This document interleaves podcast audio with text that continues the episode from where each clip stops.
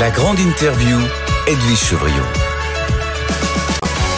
Bonsoir à tous, bienvenue dans la grande interview. On va parler de salaire, pas de gros sous, on va parler d'emploi, on va parler d'intérim, puisque notre invité c'est Alexandre Viros, il est le président euh, France d'Adeco Group. Bonsoir Alexandre. Bonsoir. Merci d'être avec nous. Beaucoup, beaucoup de questions, évidemment, parce qu'on voit bien que votre métier change beaucoup. À chaque fois que vous venez ici, vous venez nous l'expliquer. Le recrutement en ligne devient de plus en plus important. Euh, en même temps, on voit que finalement le diplôme, c'est de moins en moins important. C'est ce qu'on appelle les soft skills. Mais est-ce que c'est pas un peu du pipeau aussi? Vous nous direz euh, sur quoi Qu'est-ce qu'il y a de tangible pour recruter quelqu'un? Mais d'abord une petite question. Vous êtes passé par les SNCF, euh, si mes souvenirs sont bons. oui, absolument. vous étiez le patron de Oui SNCF. Lorsque vous voyez ce qui se passe là, vous vous dites quoi Il n'y a plus de dialogue social parce que là, le Jean-Pierre Farandou, là, il est en train de négocier, mais il s'est fait souffler dans les bronches, euh, J'ai quitté la SNCF il y a quelques années. Bon, d'abord, je pense à tous les, les voyageurs qui vont être euh, privés de, de transport euh, pendant cette période. C'est terrible. Je pense que ça traduit évidemment un dialogue social qui fonctionne mal et aussi des organisations qui ont du mal à, à maîtriser, de ce que j'en comprends, une partie de leurs troupes. je pense aussi beaucoup, pour l'avoir vécu, à toutes les équipes qui, elles, seront sur le pont pendant cette période pour compenser mm. Du mieux qu'elles pourront euh, mes anciennes équipes et mes anciens collègues. Oh, d'accord, bon, ça c'est voilà. Euh, mais peut-être un peu plus sur, sur, sur le fond. Est-ce que je sais pas, est-ce que est-ce que vous, vous recrutez, je sais pas, on peut pas recruter chez vous, euh, chez Adeco, des, des, des conducteurs de train, des conducteurs d'autobus, des chauffeurs d'autobus, c'est pas possible? C'est pas tout à fait comme ça que, que, que ça fonctionne. Toutefois, la SNCF fait partie aussi de, de nos de nos clients importants dans les centres de maintenance, mais aussi dans l'informatique. Ah, c'est pour ça que vous êtes prudent, quoi? Oui. D'accord. Ok. euh, alors, le, ce qui est intéressant, c'est de voir. Euh, on voit que le marché de l'emploi a beaucoup évolué. Même la, le rapport au travail a beaucoup évolué. Et donc, vous, vous êtes un peu un très bon testeur de, cette évolution. Si on essaie d'abord de faire le bilan de l'intérim 2022, euh, c'est bientôt la fin euh, de l'année. Oui, alors le, bilan de, l'intérim est, plutôt bon parce qu'on continue euh, sur les derniers chiffres que nous avons eu de, constater une progression par rapport à, l'année 2021. Il y a une forme de, il y a une décélération, mais il y a quand même, il y a quand même de la, de la croissance. Euh, dans un contexte qui est assez étonnant parce qu'il y a euh, un, une sorte de, de, de ralentissement de l'économie, c'est vrai, mmh. euh, et pour autant la, la dynamique d'emploi est pas est pas cassée. Et d'ailleurs, on voit bien quand on interroge les chefs d'entreprise qui sont nos clients que le principal frein qu'aujourd'hui ils identifient à, à, à, la mobilisation de leur outil de production ou à leur dynamique économique, mm. c'est justement le recrutement. Donc euh, c'est un peu paradoxal, c'est-à-dire que c'est un ralentissement économique qui ne s'accompagne pas, jusqu'ici, il faut être très prudent, qui ne s'accompagne pas d'un ralentissement euh, de la dynamique d'emploi. Ceci étant, c'est... En, résumé, la dynamique d'emploi, elle reste positive, mais c'est hétérogène. C'est hétérogène parce que euh, il y a un ralentissement dans les métiers du transport et de la logistique en général. Il y a un ralentissement dans le BTP, mais de l'autre côté, dans euh, la distribution, le retail, on voit que ça continue de progresser dans l'automobile, dans l'industrie aussi. Mais est-ce que vous avez, ben, euh, là je repose ma question, d'après, est-ce que vous avez des chauffeurs sous le coude? On a des choses. Alors, c'est une catégorie d'emploi qui est quand même très compliquée, euh, à peu près comme toutes les catégories d'emploi, pour être parfaitement honnête aujourd'hui, quand on parle de pénurie. Donc, euh, on a, euh, ça fait partie des, des profils qui sont qui sont convoités, ils sont ils sont importants, mais c'est difficile aussi en logistique, c'est difficile en distribution, c'est difficile sur à peu près tous les secteurs. Hein. C'est la spécificité de cette période aujourd'hui. Elle est un peu atypique, hein, mais elle est atypique, mais je pense qu'elle est partie pour pour durer. C'est-à-dire aujourd'hui le rapport rapport de force est quand même plus favorable à, au travailleur, à oui, à l'employé, enfin à la personne qui travaille. Le, la pénurie de talent, elle est toujours aussi aiguë, vous direz La pénurie de talent, elle est, elle est aiguë. Euh, je pense que d'ailleurs, il faut à un moment donné qu'on arrête de parler de pénurie parce que ça ne veut plus vraiment rien dire. Je Donc il faut utiliser quel mot? Moi, je pense qu'il faut, faut juste intégrer le fait que euh, moi, je, bon, moi, je suis dans le métier de la flexibilité, donc je pense que c'est la généralisation de la flexibilité et des formes de flexibilité. Flexibilité demandée par les entreprises parce que leur euh, schéma de production n'arrête pas euh, d'évoluer. On va le voir bah, dans l'automobile, par exemple, on va passer du thermique à l'électrique. On voit que sur une chaîne de production, ça va changer. On va voir que dans logistique, ça va changer. Donc les métiers changent et Et on voit dans le comportement des travailleurs une flexibilité qui est beaucoup plus choisie que subie. Hein. C'est ce qu'on parle des changements, quand on parle des changements du rapport au travail. Là aussi, ça change. Donc c'est pour ça que cette espèce de... Le mot pénurie, on l'a employé parce qu'on était tous un petit peu abasourdis euh, en sortie de Covid en disant mais qu'est-ce qui se passe? Mais finalement, c'est un phénomène beaucoup plus profond, mondial et parti pour durer, qui est un phénomène, je dirais, où ce qui est permanent, c'est le changement. Oui. Est-ce qu'on peut dire qu'aujourd'hui, avant, l'intérim, c'était, on faisait ça dans l'attente, dans l'attente d'un CDI, dans l'attente d'un vrai job, mais qu'aujourd'hui, ça devient un peu un parcours professionnel ah, je pense qu'il y a. Alors, vous me direz, vous travaillez chez Adeco, donc vous allez pas, vous allez peut-être me dire oui, vous voyez, mais. Non, mais c'est pas parce que je travaille chez Adeco que mes convictions ont changé. C'est parce que j'ai un certain nombre de convictions que j'ai choisi de rejoindre et de diriger le groupe. Et justement, c'est, je pense que euh, cette, cette, flexibilité, cette, euh, ce besoin de pouvoir définir sa trajectoire professionnelle, de, de, de, de pouvoir avoir le choix entre différents, euh, différentes entreprises, c'est quelque chose qui se développe. Je pense aussi que économiquement, ça a beaucoup de sens. Euh, je pense qu'il y a une façon d'opérer de la flexibilité qui est euh, responsable, y compris euh, socialement, et que l'intérim y répond bien. Alors, ça reste un, un secteur qui est pourvoyeur d'emplois pour les pour les jeunes. Hein. Il y a une surreprésentation des moins de 26 ans chez les jeunes, c'est à peu près 40%. 40%. oui, oui, parce que c'est une très bonne façon aussi pour d'entrer sur le marché du travail. Donc ça reste euh, un métier tremplin qui est très bien. Mais et puis aussi, c'est un métier tremplin. Et puis aussi, surtout, c'est qu'ils ne trouvent pas des, ils trouvent pas de bah, boulot. Il y a, y a les deux. Parce que ça permet aussi de tester un certain nombre de choses, euh, de tester euh, son envie. Moi, quand je parle à des intérimaires, c'est aussi une façon de savoir si on veut aller sur tel ou tel métier et d'être et d'être un peu multi-polysectoriel, quoi. C'est-à-dire, moi, moi, j'en connais qui, c'est intéressant, hein, qui vont du bâtiment à la logistique à euh, la pose de fibre optique parce qu'ils s'intéressent à tous ces métiers-là. Ils disent, bah, finalement, le monde va évoluer. Et moi, je veux pas le subir, je veux le choisir. Est-ce que c'est pas un peu un des paradoxes, un paradoxe de plus euh, de la situation française, c'est que d'un côté, la France est un grand consommateur de travail temporaire. La preuve, euh, vous, Alexandre Virus, et en même temps, on, on est dans un pays où l'emploi est très, est très rigide où il y a très peu de flexibilité. Alors, oui, c'est le, le c'est vrai que la, la, France est un grand pays euh, de, de, de l'intérim. Euh, Adeco, bon, c'est son histoire, est née aussi en France, donc Bien euh, sûr, la, place de la France dans le groupe, exactement, avec mmh. Philippe Foriel d'Estezet via Eco, donc c'est ça fait partie des grandes réussites entrepreneuriales de la France. Donc ça explique peut-être la taille de la France dans le groupe Adeco. Ceci étant, je pense que euh, en France, la, notre euh, notre droit du travail est parfois euh, un peu compliqué, donc il y a des rigidités d'un côté qui demandent à, à, être compensées par des formes de flexibilité euh, de l'autre. Bon, euh, voilà, c'est un peu ça, c'est un peu ça la situation. Bon, euh, mais quand on regarde les comportements de nos candidats, euh, ils sont finalement, c'est marrant, ils sont, ils sont, c'est intéressant parce qu'ils sont, ils sont très pragmatiques aussi. C'est-à-dire qu'ils passent par de l'intérim, ils peuvent faire du CDI, ils vont revenir à du CDD, ils vont revenir à de l'intérim. Ils choisissent leur propre parcours. Est-ce que le est-ce qu'il y a une pression très forte? On, reviendra un peu sur, sur, votre, euh, sur votre métier, sur les enjeux de l'intérim, notamment avec le digital qui monte en puissance très forte. Et vous étiez venu nous, annoncer le rachat de Kappa, on, s'en souvient, c'était une grosse acquisition, mais là on voit que euh, c'était absolument indispensable. Juste le salaire sous pression, est-ce que vous, vous le, enfin, c'est plus combien dans l'intérim? Euh, alors, dans l'intérim, si vous voulez, c'est en, France, euh, l'intérim euh, euh, connaissent ce qu'on appelle l'égalité de traitement. Donc, c'est-à-dire que les salaires sont euh, coordonnés avec ceux des secteurs dans lesquels nous travaillons. Donc, il n'y a pas une spécificité euh, de l'intérim en cette matière-là. On voit qu'il y a une pression, je dirais, enfin, un réajustement des salaires pour faire face à l'inflation, et donc ça fait partie des demandes. Nous, de notre côté, avec nos propres collaborateurs, on a fait le choix d'être assez volontariste, donc d'aller un peu plus loin que ce qu'on observe dans la moyenne. Ça veut dire donc ça fait quoi On sera entre, alors on a plusieurs filiales, donc ce sera entre 4 et 4,8 donc c'est plus que ce qui est observé. Euh, oui, mais c'est pas le niveau de euh, l'inflation. Hein. On est loin du niveau de l'inflation. Non, mais et on, on, est loin de la SNCF. Il faut qu'on, euh, je vais vous parler d'Adeco et il faut et mais je pense qu'il faut qu'on soit euh, prudent quand il, pour éviter une espèce de spirale inflationniste sur les salaires, mais on a fait un effort et on fera un effort très fort, très important sur les plus bas salaires.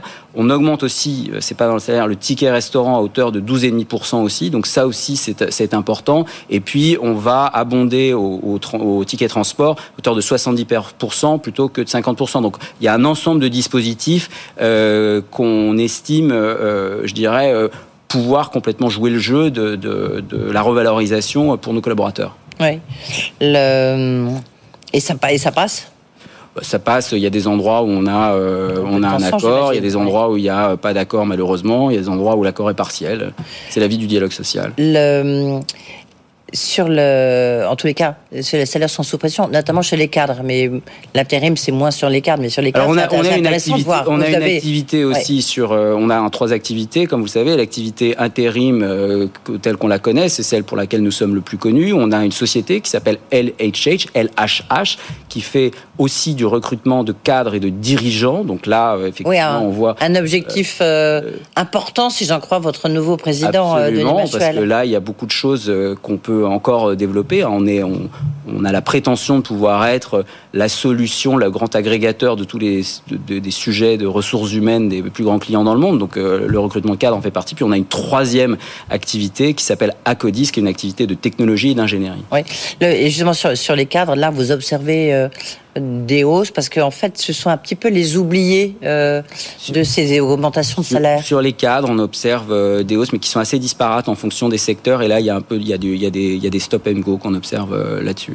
Oui, donc ça c'est un, un, point important. Au niveau des des recrutements maintenant. Là aussi, ça change beaucoup. Hein. Vous l'avez euh, évoqué tout à l'heure, Alexandre Viros, mais on est beaucoup plus sur les soft skills que sur le, le diplôme. Bah, sur, les, sur les recrutements, il y a, il y a peut-être euh, deux choses. D'abord, il y a ce que vous dites justement, c'est je pense que c'est les soft skills. Euh, vous disiez, c'était sans doute, bon, c'était une taquinerie au début. Est-ce que c'est pas, je sais pas ce qu'elle est, est-ce que c'est pas du flanc ou je sais pas ce que vous avez dit, pas du, du tout. C'est pas du pipeau. C'est-à-dire que, je me permets de vous dire ça, je pense que malheureusement, c'est euh, euh, notre pays, il a un peu trop pensé comme ça, vous voyez Bien sûr, parce que parce que c'est pour ça que je vous ai tendu ouais, perche. Non, parce que c'est très société du diplôme, très société du certificat. C'est bon. Il y a d'autres pays. J'ai la chance d'être dans un groupe où il y a 60 pays. Il y a d'autres pays, notamment du Nord, où, où, où on fait très attention à ces fameux soft skills. Et ça, c'est pas du pipeau, c'est-à-dire ça veut dire travailler ensemble, euh, revenir, accepter ce que les Anglais appellent le feedback. Ça s'apprend,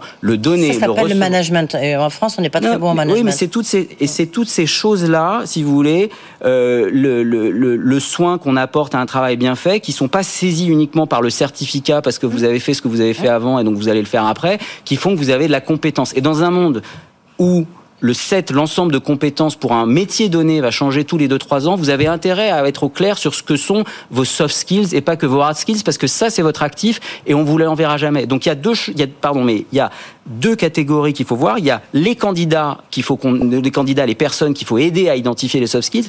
Mais je pense qu'il faut aussi maintenant accompagner les employeurs français à identifier les entreprises à identifier ces soft skills et en faire quelque chose parce que ça, c'est un réactif qui peut se développer. Donc ça, c'est voilà, ça, c'est le recrutement. et puis, il faut bien identifier de quels soft skills vous avez besoin. En fonction de votre secteur d'activité. Vous voyez, les soft skills, je dis n'importe quoi, chez L'Oréal, c'est pas les mêmes que si vous êtes chez Renault. Absolument, ou, ou pas, et ce qui peut être la surprise, et ce qui peut permettre justement des transitions réussies d'un secteur à l'autre. Donc, première modification, les soft skills, et ça, ça doit s'accompagner de formation tout au long de la vie. Deuxième modification très importante, c'est la digitalisation des processus de recrutement. C'est pour ça, vous le rappeliez, qu'on a racheté CAPA. Pourquoi?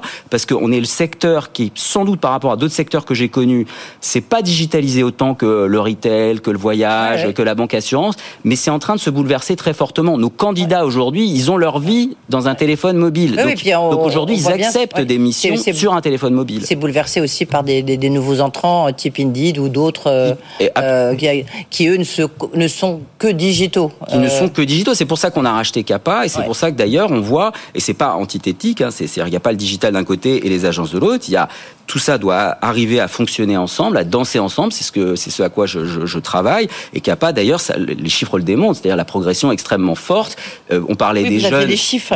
Il y a 10 000 jeunes qui ont trouvé un job on via votre des jeunes. entre juin et septembre, 10 000 jeunes ont trouvé, de moins de 27 ans, ont trouvé un métier euh, grâce à CAPA.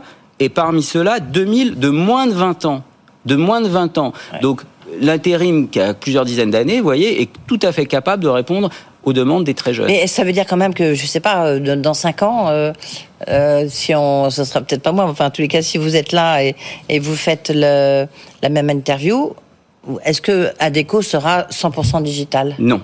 Non? Il y aura. Ça serait quoi? Ça serait quoi il y aura, Pour vous, le bon équilibre? Il se situe où? Si vous voulez, c'est pas l'idée. C'est vous savez, moi j'ai voulu recruter 500 personnes dans les agences cette année en même temps que je faisais CAPA. Donc c'est pas contradictoire. C'est que ça va ensemble les métiers sans doute seront très différents. Parce qu'on attendra peut-être et certainement dans un agence plus de coaching, plus d'accompagnement, plus de formation, euh, euh, plus de, de rapports humains et, et une dimension beaucoup moins transactionnelle que le digital apporte qui juste est là pour vous faciliter la vie.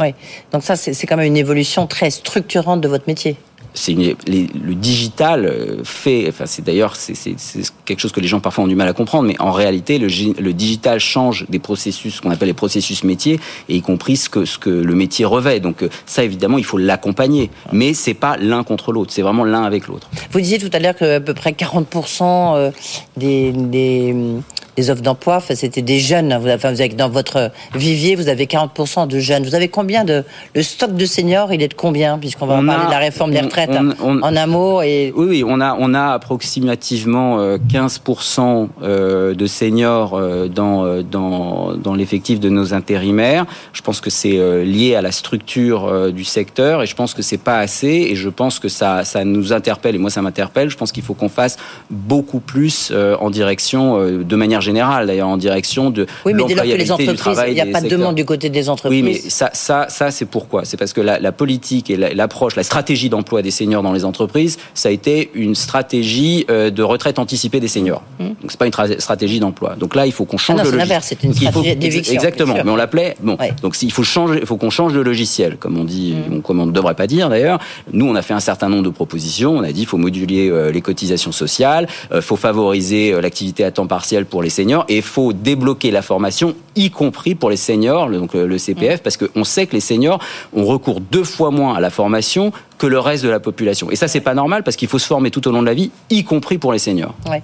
Qu'est-ce qu'il faudrait, à votre avis, dans, dans, le cadre de cette euh, réforme des retraites euh, qui devrait être euh, annoncée vers le 10 janvier, mais on sait qu'il y a des négociations, notamment sur le, le senior, qu'est-ce que peuvent faire les entreprises?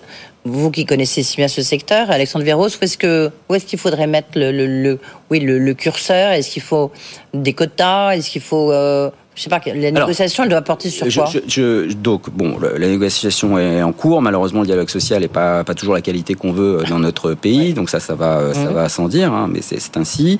Euh, je pense que 64-65, moi, je ne sais pas. Je pense qu'il faut, en tout cas, pas que ce soit brutal. Je suis pas très favorable à ce qu'il y ait des quotas. Je pense qu'en tout cas, en tant que chef d'entreprise, il faut faire un peu ce que, ce que je vous disais, c'est-à-dire faciliter l'incentive, l'incitation à recruter des seniors. Je pense qu'il faut aussi s'occuper alors c'est plus pour plus tard, mais des seniors avant qu'ils ne soient seniors. Moi, par exemple, j'ai une idée qui, entre autres, mais je pense que vers 45 ans, de même qu'il peut y avoir un check-up médical, il faudrait un check-up professionnel. Parce que après, si vous voulez, euh, c'est un peu tard. Donc je pense qu'il faut quand même se projeter sur sa deuxième moitié de carrière. Et ça, ça peut faire partie euh, des responsabilités des entreprises ou ça peut s'organiser. En tout cas, les grandes entreprises pourraient le faire en disant, voilà, il faut qu'on fasse un bilan sur euh, les prochaines étapes. Donc voilà, voilà ce que je pense qu'on devrait faire. Et je vous, je vous donnais quelques mesures tout à l'heure que, que, je pense euh, favorable à l'emploi des seniors. Il y, a un point sur lequel vous êtes très très. Du reste, j'ai participé à un débat lors du sommet sur l'inclusion et la diversité avec euh, euh, quelqu'un qui est en charge de ça au sein de ADECO, Jean-François Conan. Vous avez fait 30 000 recrutements inclusif entre nous, Nous allons faire. Vous allez faire, enfin, 2023, c'est l'objectif, pardon. Oui, nous allons euh, faire 30 000 emplois inclusifs, absolument. Donc, euh, enfin, vous voyez comment comment ça s'organise, comment vous les choisissez. Euh, Alors, on, on ne s'improvise pas effectivement employeur de l'inclusion. C'est un vrai métier. Jean-François non que vous avez rencontré incarne cette cette histoire, ce métier-là. Alors, comment ça s'organise? D'abord, on a un réseau qui s'appelle le réseau Adéco Inclusion qui est dédié à l'insertion par le travail, parce qu'on pense que si les entreprises font pas partie de la solution, elles font partie du problème. Et donc là, il y a une démarche spécifique où on accepte euh, un certain, euh, une certaine approche euh, de, de, des personnes concernées. On travaille avec les, les, missions locales, les parties prenantes, pour accompagner des personnes très éloignées de l'emploi, donc généralement des personnes qui ont été plus d'un an au chômage, un peu dont les parcours sont un peu cabossés. Et ça, on, on, on les aide. Donc on a aujourd'hui 120 agences, on en avait moins de 100 il y a quelques années. Je me souviens, on avait dit, bah, il y en a 7500 personnes accompagnées et je voudrais qu'on passe à 15 000 on passera à 15 000. Donc déjà, ça, c'est 15 000. Ensuite, il y a la question du handicap, parce que c'est parfois aussi le, point aveugle ou trop longtemps euh, des politiques d'emploi. Donc nous des entreprises, et des entreprises. Donc nous, nous allons dans l'extension de notre accord handicap maintenant l'étendre à l'intérim, donc c'est-à-dire accompagner les entreprises qui recrutent des intérimaires. Et là, il y aura 6500 personnes handicapées qui seront euh, recrutés via ADECO. Et enfin, il y a l'alternance qui permet l'inclusion par le travail des jeunes. Et là, on aura 8500 jeunes alternants. On en avait 8000 cette année. Ça fait de nous le premier employeur d'alternants en France. Donc tout ça mis ensemble, ça fait, euh, ça fait nos 30 000. Ça, c'est le recrutement, ça veut dire aussi accompagner les entreprises. Il y a 15 000 entreprises. Oui, parce que ça, c'est votre recrutement de votre côté. Vous faites le job, mais maintenant, il faut que les entreprises. C'est pour ça qu'on va accompagner. on va accompagner 15 000 entreprises. On va accompagner 15 000 entreprises pour les aider à, euh, à être des employeurs à être elles-mêmes employeurs de l'inclusion. Et on a monté un CFA, un centre de formation des apprentis, des métiers de l'inclusion. On l'a fait avec l'AFPA, l'association française euh, pour la formation des adultes. Vous voyez Donc tout ça, d'ailleurs, il faut qu'on travaille en écosystème dans ces, dans ces, sur ces sujets-là. Donc vous voyez, c'est bah, c'est un écosystème, euh, les solutions sont multiples, mais, euh, mais effectivement, ça fait partie des objectifs importants. Les, les entreprises sont interpellées sur ces sujets-là de plus en plus. On parle par ailleurs beaucoup de RSE, mais souvent c'est le S est un peu l'oublié. On parle beaucoup de l'environnement et c'est une très bonne chose, mais le social, la, la dimension sociale de la responsabilité de l'entreprise, il faut qu'elle soit rendue tangible aujourd'hui. Il faut qu'elle ait une substance. Et donc ces initiatives dont je vous parle euh, y répondent complètement. Juste en, en, conclusion, le, le, le chiffre, l'augmentation de l'intérim en 2022 a été combien?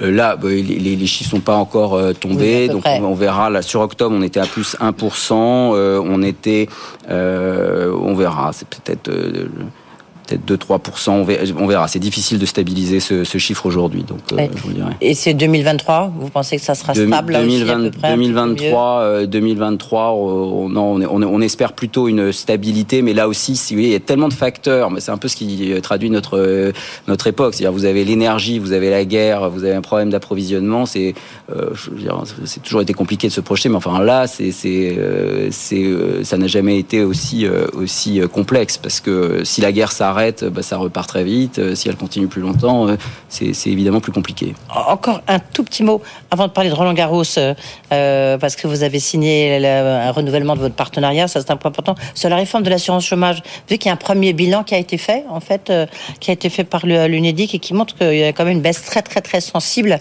de l'allocation. De l'indemnisation. Ça, c'est la réforme de l'assurance chômage. Pénico, c'est pas celle qui est arrivée. Ça, pour vous, c'est une bonne chose ou pas euh, alors la, réforme de l'assurance chômage, euh, c'est pour nous c'est un peu tôt pour dire si c'est une bonne ou une mauvaise euh, une mauvaise chose. Bon, il fallait il fallait de toute manière agir. Il y a il y a il y a, il y a un principe, en tout cas il y a une conviction qui semble être celle du gouvernement que c'est une question d'incitation qui permet aux gens de, de retourner au travail. nous euh, tel qu'on le regarde, on, on, pas d'impact. On verra. Pour le moment, ça n'a pas véritablement euh, d'impact. Nous, on est quand même très attentifs à nos candidats, donc il faut pas. Moi, je, ne voudrais pas qu'on les rende euh, plus précaires parce que ce serait injuste et il y a une dimension un peu punitive que, qui est pas forcément compréhensible. Mais bon, pour le moment, c'est un peu tôt. Un mot sur Roland Garros.